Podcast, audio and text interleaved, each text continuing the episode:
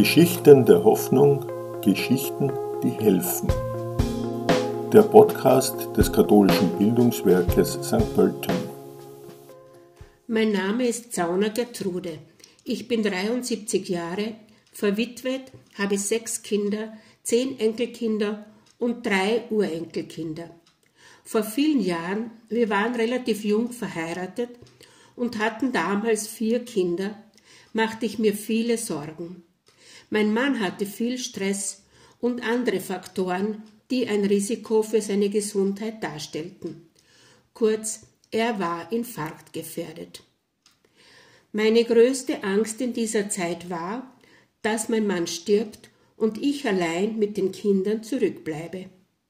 Eines Tages, als es ihm ohnehin nicht gut ging, musste er für einige Tage auf eine Geschäftsreise.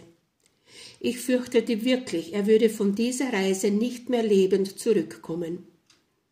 Nachts lag ich weinend im Bett voll Angst und Panik, und in meiner Verzweiflung betete ich ohne Unterlass, auf ganz kindliche Weise, Bitte, lieber Gott, lass ihn nicht sterben. Aber ich konnte lange Zeit keinen Trost finden. Doch ganz plötzlich war mir als würde Gott zu mir sagen, aber ich will doch für alle nur das Beste. Und da fiel alle Angst von mir ab. Ich fühlte mich geborgen und getröstet. Gleichzeitig wusste ich, dass das nicht hieß, dass nichts Schmerzliches geschieht, sondern dass alles, was geschieht, für uns das Beste ist.